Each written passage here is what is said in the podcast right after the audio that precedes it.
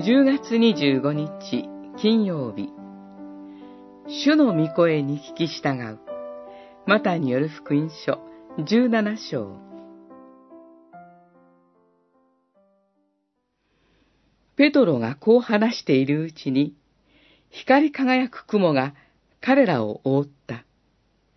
すると、これは私の愛する子、私の心にかなうもの、これに聞け、という声が雲の中から聞こえた。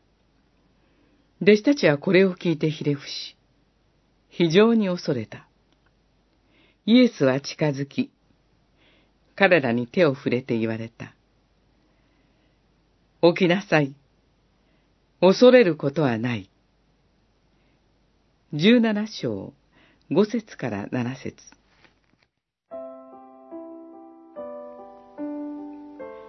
主イエスは三人の弟子を連れて山に登りました。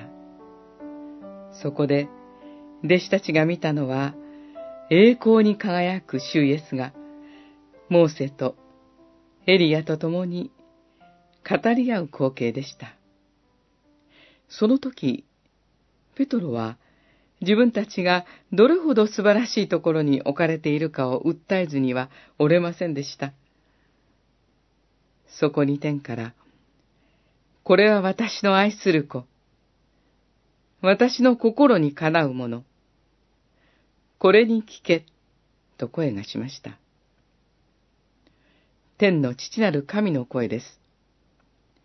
私たちの父なる神が、私たちに望まれていることが、ここに語られています。私たちがこの世を生きる時の指針は、父なる神が愛され、やがてその御心を十字架の上で完全に果たしてくださった。この主イエスの御言葉に聞くことです。ペトロは三者の階段に感動し、その事態を仮小屋に留め置こうとしましたが、本当に素晴らしいことはどこにあっても神の御声に聞き従うことです。